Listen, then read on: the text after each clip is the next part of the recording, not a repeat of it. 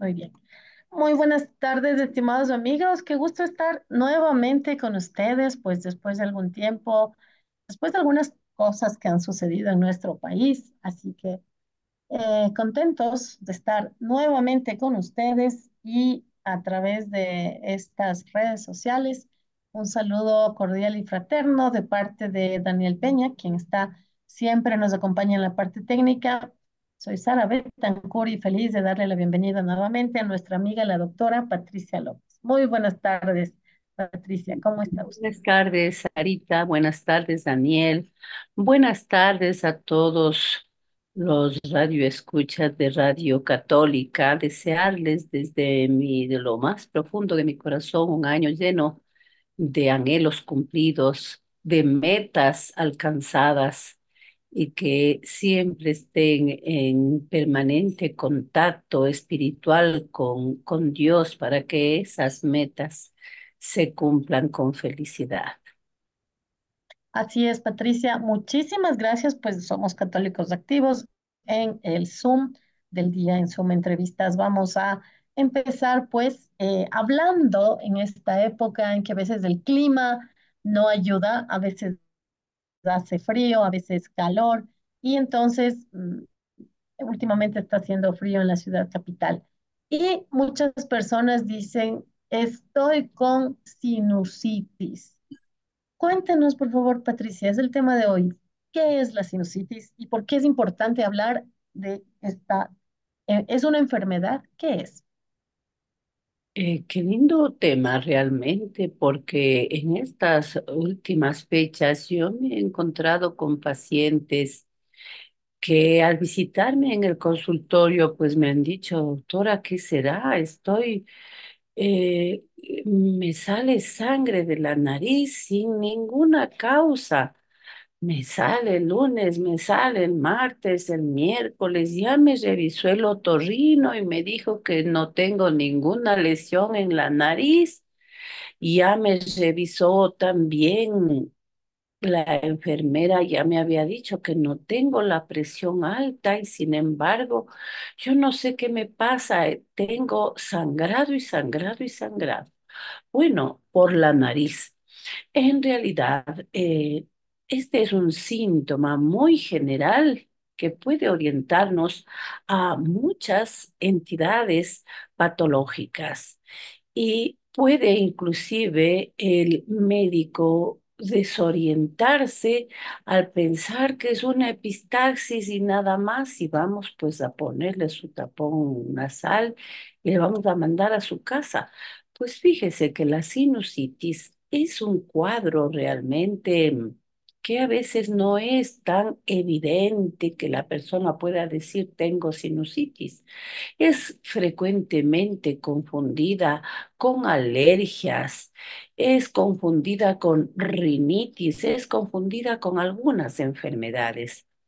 En realidad, eh, la sinusitis es la infección, la inflamación de las cavidades que se encuentran detrás de nuestros maxilares, de la misma manera que en nuestra región frontal. Tenemos entonces unas cavidades en nuestro cráneo, digamos así, que son encargadas, están rodeadas de un epitelio, de una pielcita mucosa, digamos así, con cilios, con pelitos, que se encargan de no solo de calentar el aire y proteger la vía respiratoria inferior, sino también de ser eh, protectores, filtran allí infecciones, eh, detienen impurezas, es decir, cumplen una función sumamente importante. Eh, Exacto. por lo tanto, eh, estas cavidades pueden inflamarse, pueden infectarse y la persona, lógicamente, va a tener en algunos casos síntomas como el que manifesté anteriormente Y a veces debutan de esa manera, otras veces la persona tiene, si al menos este, este cuadro es agudo, la persona va a tener fiebres muy altas, entre treinta treinta y nueve, treinta y nueve punto cinco de temperatura, va a tener una secreción mucopurulenta eh, si es que ya se sobreinfectó no solo de virus, sino de bacterias. En la noche estas secreciones pasan hacia la vía respiratoria y la persona tiene además tos. Eh, en otras personas sí se desarrolla un cuadro muy florido con obstrucción nasal, por ejemplo, con voz nasal. Es decir, es una voz que eh, como si estuviera tapada la nariz. Si este cuadro, además de molestoso, eh, llegara a hacerse crónico por haberse curado a medias, eh, es muy frecuente la halitosis, es decir, ese mal olor. La persona ronca cuando duerme, tiene mucho malestar, dolor en la parte frontal, en la parte maxilar, pero como decía yo, este es un, un, digamos, un cuadro que como en algunos usuarios puede ser muy florido, en otros puede presentarse con muy pocos síntomas e inclusive confundir al profesional pues y para eso tiene que usar eh, medios diagnósticos, ¿no? ¿Cómo Eh, nosotros, eh, eh, Patricia, por favor, cómo nosotros podemos reconocer, ¿no es cierto? ¿Cuáles serían estos síntomas? Eh, porque hay personas que, como usted dice, Patricia, hay personas que van a su consulta y le dicen, estoy con sinusitis. ¿Cuáles son estos síntomas, antes de hablar de las causas, cuáles son estos síntomas que presenta una persona con sinusitis? A veces, a mí cuando me duelen eh, eh, como el entrecejo, ¿verdad? O me duele al lado de las fosas nasales de la nariz, siento dolor y digo, estoy con sinusitis. ¿Es esto real? ¿Qué síntomas presentamos? en verdad, eh, el autodiagnóstico no es lo que conviene. Siempre uno debe ir a su profesional de confianza, porque como manifesté hace unos minutos, en unas personas el cuadro es muy florido y evidente. Entonces, ¿cuál es ese cuadro florido y evidente? El dolor facial, eh, el dolor a la, a la digitopresión en las mejillas, eh, las cefaleas, que muchas de las veces pues la persona cree que tiene una migraña. En realidad puede tratarse de este problema. Tienen dolor inclusive en las encías dolor en el paladar. Cuando el cuadro es agudo, eh, decíamos temperaturas elevadas. Y la secreción, eh, la secreción permanente, cuando está en, en postura de pies, esa secreción hace que la persona esté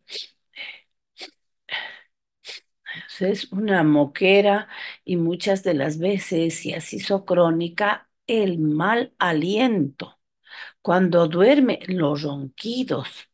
Entonces, y, y como decíamos, eh, he visto casos en donde se presenta, eh, tiene eh, como una manera de presentación menos frecuente el sangrado nasal.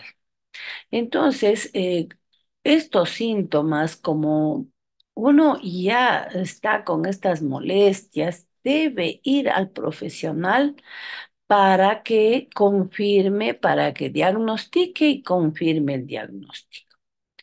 Esto se confirma a través de una radiografía que llamamos eh, radiografía mentonasoplaca o también eh, la placa eh, que es fronto, desde la eh, que nos toma en incidencia al frontal, a los senos maxilares, o la mentonasoplaca, lógicamente para ver todas las cavidades y notar esta opacidad que tiene que ver con la sinusitis.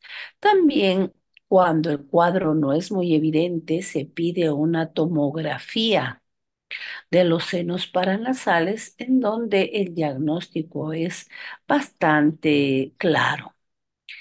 Eh, las pruebas eh, en general sí eh, suelen ser necesarias para confirmación del diagnóstico.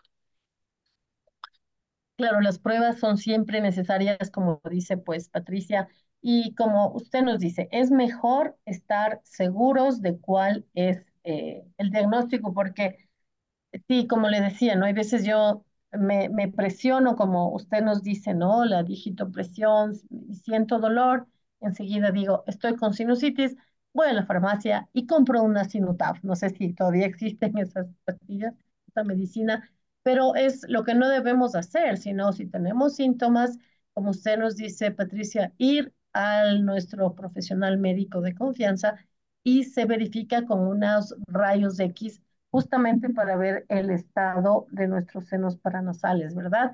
¿Cuáles son las causas de la sinusitis? ¿Por qué, ¿Por qué nos da sinusitis? Hay personas que dicen, el frío me hace daño, me da sinusitis, otras que dicen, la alergia me causa sinusitis. En realidad, ¿qué nos causa la sinusitis?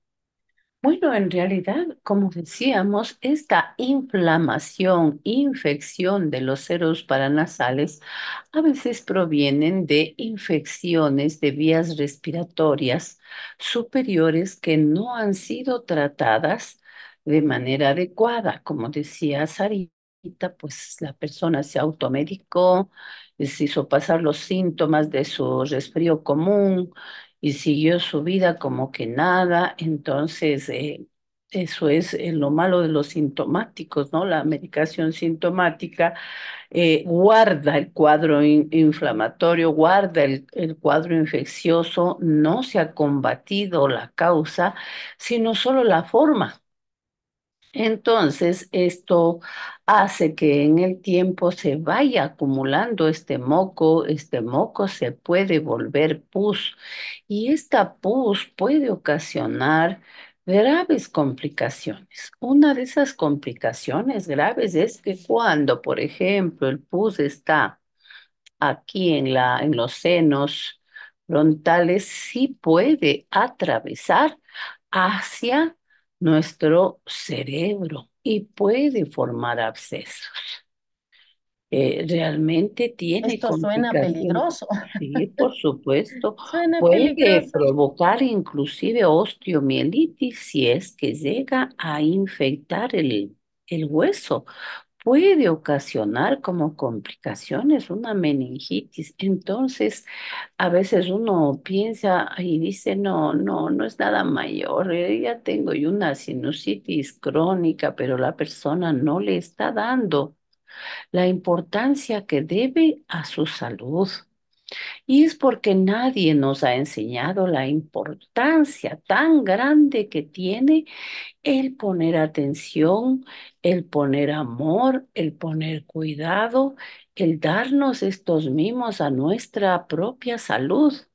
Eh, prácticamente vivimos tan en un tiempo de estrés que corremos a nuestras actividades, casi ignoramos lo que nos está sucediendo y a la final eso es, va en detrimento de nuestra salud. Entonces sí, uno tiene que darse a uno mismo, así como cuando uno tiene un bebé y le siente con fiebre, le siente molesto a su bebé, madruga a su pediatra, pide un turnito para el médico que le vea, se ve emergencias, pide permiso en su trabajo y va llevando a su bebé a, a la atención. Pues ese mismo amor que damos a nuestro bebé, a nuestro tiernito, es el amor que necesitamos para nosotros mismos. Sentir que nosotros somos nuestro primer bebé y que nadie nos va a dar esa atención como nosotros mismos, pero si nos ignoramos y dejamos pasar los procesos, pueden presentarse todas estas complicaciones de las que hemos hablado, Sarita. Exactamente. Entonces tenemos que estar muy atentos, ¿no? El hecho de que eh, donde está esta inflamación, ¿no? puede contaminar a, partes de nuestro cerebro ya es grave. Ya deberíamos entonces estar muy atentos si tenemos estos síntomas, ir donde nuestro médico de confianza, hacernos lo que nos dice Patricia, ¿no? Los exámenes que nos da el médico para confirmar si es o no es sinusitis y para no hacerle, no ignorar los síntomas, sino que tomar en serio esta enfermedad hacer el tratamiento que nos dice el médico, porque como nos dice Patricia, ¿no? Antes había esta pastilla que les comentaba, me tomaba, ya me siento mejor y ya no pasó nada. Y no es así. Pueden ser también eh, fruto de estas gripes mal curadas, entre comillas. Es decir, o voy al médico, me da el tratamiento, puede ser que me dio antibióticos y yo no terminé el tratamiento, me sentí mejor y al segundo día dejé las pastillas o dejé el jarabe lo que me haya dado el médico y eso tampoco es correcto porque simplemente estoy haciendo que los microorganismos que estaban en mi cuerpo hagan resistencia a las medicinas. Entonces, mucho cuidado. Como dice Patricia, nosotros debemos ser nuestros primeros cuidadores, porque si no estamos bien nosotros, ¿cómo podemos ayudar o dar bien a los demás? Patricia, ¿cómo podemos nosotros prevenir la sinusitis? ¿Hay alguna forma de prevenirla? Bueno, para prevenir la sinusitis, lo primero es tener unos hábitos saludables, como por ejemplo el cuidado de nuestra dentadura. A veces el descuido, el hacer, el no hacerse una buena higiene dental puede ser el origen de que estos gérmenes viajen a nuestras cavidades.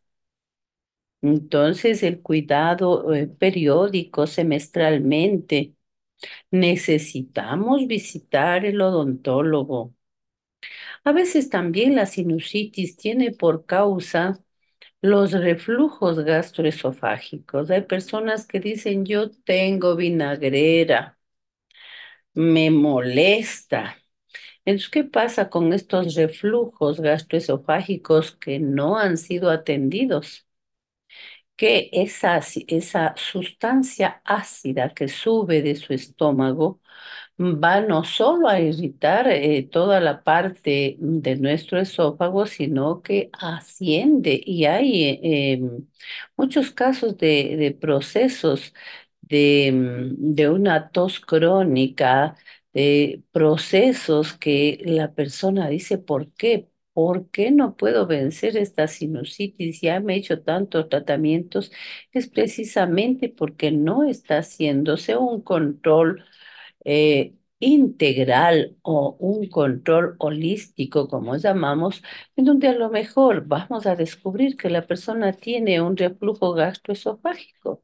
Si nosotros vamos a tratar este reflujo, es de hecho que vamos a prevenir procesos de bronquitis, de sinusitis y de todas estas irritaciones e inflamaciones producto de esta problemática, que a veces se la ignora y, y puede ser la causa de este problema.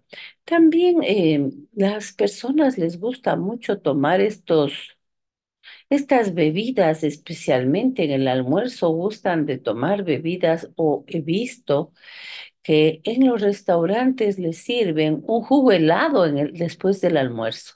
Esto además de que es contraproducente porque eh, la comida está caliente y al tomarse estos jugos helados, lo que hace es que esta comidita primero se haga sebo inmediatamente no pueda digerirse bien.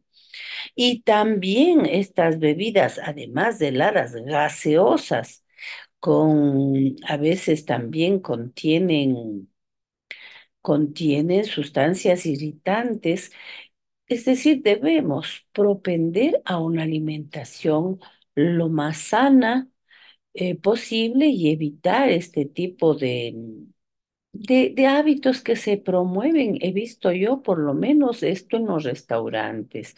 Se sabe que uno después del almuerzo, dado que es caliente y generalmente tiene su porcentaje de grasa, tanto saturada cuanto insaturada, pues tomar una agüita caliente, una agüita de cedrón, una agüita de hierba luisa va a hacer que haga una mejor digestión que tomarse un jugo helado, ¿no es cierto? Eh, otra cosa que también evitaría este tipo de problemas es evitar que las comidas sean eh, de la noche, pues que nuestra última comida sea tipo 6 de la tarde. En la noche es preferible que el estómago vaya eh, con menor carga, entonces debe ser algo ligero disminuyendo estimulantes como la cafeína, el chocolate. Eh, son bebidas que sí podemos tomarlas, pero que mejor pues si las tomamos en la mañana. Otra manera como podemos prevenir es, eh, ustedes ah, pueden ver cómo un niño y un adulto también es tan feliz en el agua.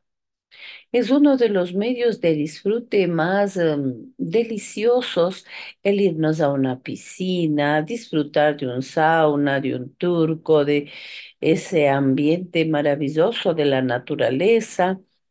Pues bien, eh, los jóvenes gustan mucho de hacer buceo. Y cuando las piscinas tienen, y generalmente las, las piscinas tienen mucha carga de cloro, este cloro irrita porque es cloro en altas dosis.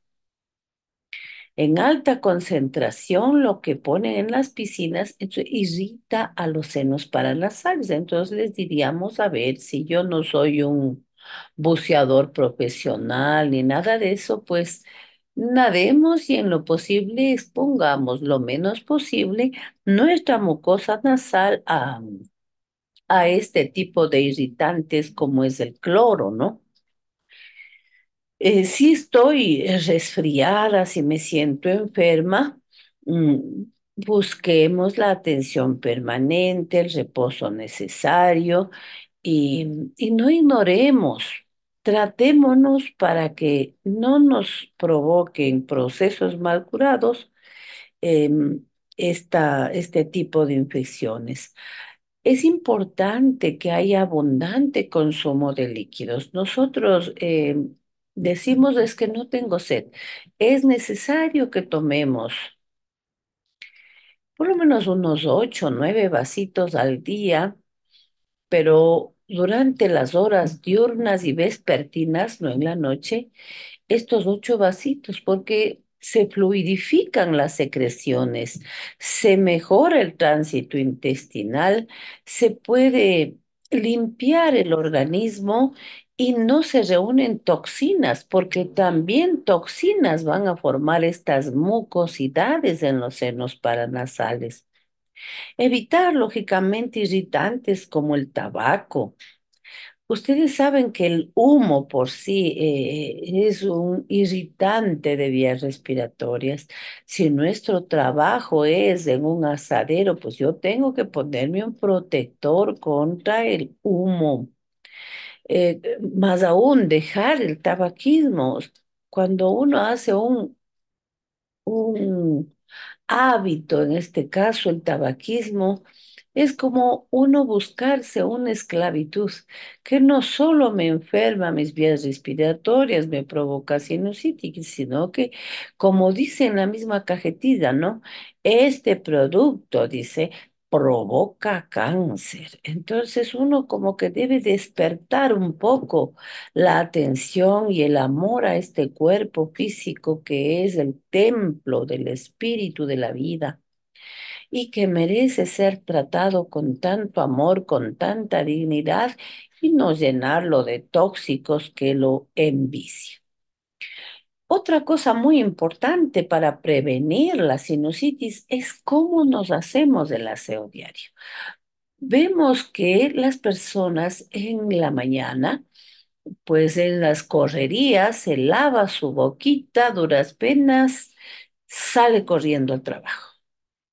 Pero se olvida de que sus fosas nasales tienen secreciones que muchas de las veces están resecas y en los besitos que tenemos en las fosas nasales están retenidas bacterias, están retenidas virus, están retenidos impurezas. Por lo tanto, el aseo nasal es fundamental. Se sugiere que se haga los lavados nasales con la, mm, con la sal marina. En la actualidad ya vienen productos farmacéuticos con preparaciones eh, justamente para el lavado nasal. El aseo nasal es muy importante que sea rutinario como lo es el de la boca. Lavarse cada fosa nasal, estos enjuagues, un minutito, cada fosa nasal, la garganta un minutito, la boquita si quiere unos 5 a 10 minutos, pero miren que no nos damos este espacio porque estamos ajeteados por las prisas de la mañana y eso es un hábito que tenemos que corregir porque no solo nos da no solo las prisas nos llenan de angustia, sino que además hacemos las cosas de manera eh, equivocada. Por eso se dice, el que está apurado, el que está de apuro, haga las cosas despacio, porque le va a salir mal, le va a tocar repetir. Y mm, en este particular caso, el aseo nasal merece su respectiva atención, ¿no? Correcto. Han dicho muchísimas cosas, Patricia, y debemos tomar nota un poco. Vamos a ver si nos aprendimos la lección y podemos dividirlas en temas. Un tema bastante importante es el cuidado de nuestra alimentación porque muchas veces este, esta sinusitis o esta inflamación se produce cuando tenemos reflujo o gástrico o comemos muy tarde en la noche o comemos cosas muy picantes, bebidas carbonatadas, y entonces hacemos que esta subida, se puede decir, ¿no? De, de este líquido o de estas sustancias que están en el estómago, van al final, si, si tenemos el reflujo, significa que estas sustancias suben y al final nos están irritando toda nuestra parte eh, de aparato respiratorio y nos va a causar esta irritación. Entonces, cuidado. Otro tema importante que nos ha dicho Patricia es el tema odontológico. No debemos descuidar el cuidado de nuestros dientes. Yo conozco, he visto casos de cerca de personas que han tenido infecciones eh, en la garganta pero el origen está en una muelita que simplemente no fueron al dentista o porque tienen miedo o por cualquier motivo y se descuidan y estas infecciones simplemente se mueven, se trasladan, como nos decía Patricia, podemos tener alguna, alguna infección eh, o esta infección puede irse al cerebro, qué grave. Eh, estos serían como los grandes eh, temas, Patricia, en grandes, en términos muy grandes, tener mucho cuidado con cómo comemos, cómo nos alimentamos, hasta qué hora podemos o debemos comer, cuidar si tenemos un reflujo gástrico, ir al médico, que seguramente tal vez nos remite al gastroenterólogo, pero hacerlo, ¿no? Para evitar que tengamos todas estas molestias de reflujos y que al final nos puede causar toda esta irritación e inflamación.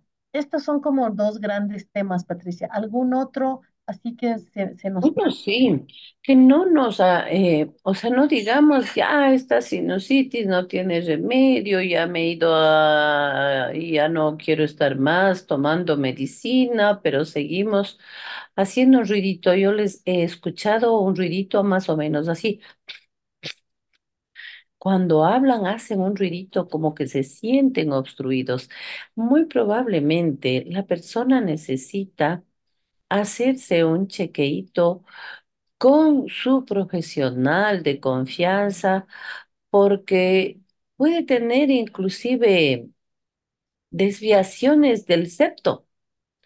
Cuando hay una desviación, la persona por el un lado ventila mejor y por el otro no. El lado menos ventilado tiene menos protección y va a infectarse, va a inflamarse con más facilidad. A veces hay también malformaciones congénitas que necesitan un examen físico. También hay personas que tienen pólipos.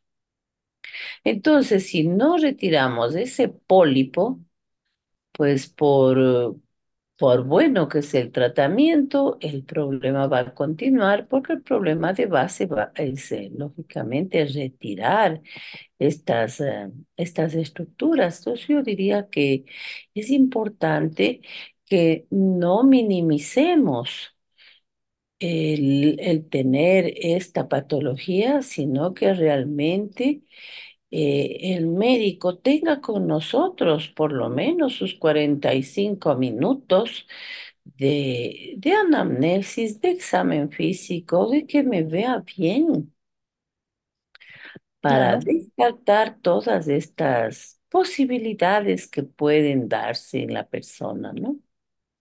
Así es, y que es importante, no nos descuidemos, debemos ser, nosotros debemos ser nuestro niño mimado, debemos cuidarnos y eh, estar eh, conscientes, ¿no? De que cada parte de nuestro cuerpo tiene que ser vista con atención y por un profesional para que no tengamos mayores problemas en el futuro, porque tal vez no somos jóvenes y entonces ya pasó pero los problemas se van acumulando, se van acarreando y al final pues eh, vamos a tener serios problemas. Así que no nos olvidemos cómo prevenir la sinusitis de esta forma, teniendo mucho cuidado con nuestra salud bucal, con lo que comemos y estando atentos y visitando también a nuestro médico. Como le decía Patricia al inicio de esta entrevista, muchas veces, ¿no? Antes, eh, o el farmacéutico nos, nos recetaba cuáles son sus síntomas. Ah, a ver, le presión, no le duele aquí, ah, entonces debe, debe ser sinusitis, entonces tome estas pastillas. ¿Cuál es el tratamiento actual de la sinusitis? Por favor. Bueno, en realidad el, el, tratamiento de la sinusitis no ha cambiado mayormente, seguimos usando los fármacos eh, acorde al cuadro, si es viral, acorde al cuadro, si es que es... em, bacteriano. Sin embargo, eh, aparte se usa también desinflamatorios, antibióticos, eh, descongestionantes. Sin embargo, yo diría que es eh, sumamente necesario, importante que nos hagamos los lavaditos con la sal marina. Porque los medicamentos que, eh, por ejemplo, el Esterimar, el Marimer, el Esterimar, todas estas, estos sprays que se usa para el tratamiento, eh, pueden ser, podemos usar para prevención los aseos con sal marina. Cuando la persona es una candidata a hospitalización, cuando esta enfermedad ha llegado al punto de que ha tomado el estado general de la persona.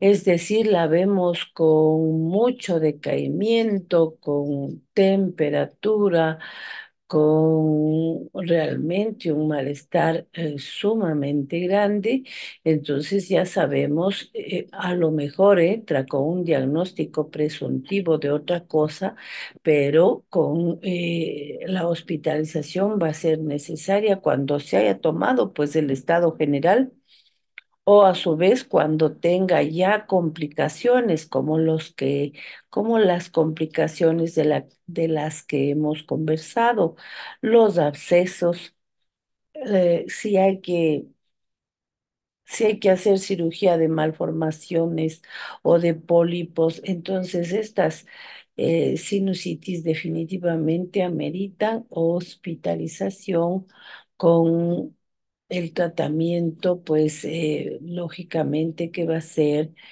eh, un poquito más, eh, más severo, porque ya estamos hablando de que ha llegado lejos esta persona, ¿no? Entonces, insisto, el tratamiento para que nosotros nos encontremos bien, evitar lógicamente esos alimentos que sabemos que nos provocan. Hay personas que dicen, yo como, yo no puedo comer, por decir algo, coliflor, o no puedo yo comer ají, me enroncho todita. También uno eh, cuidar mucho esta parte de, de la alimentación.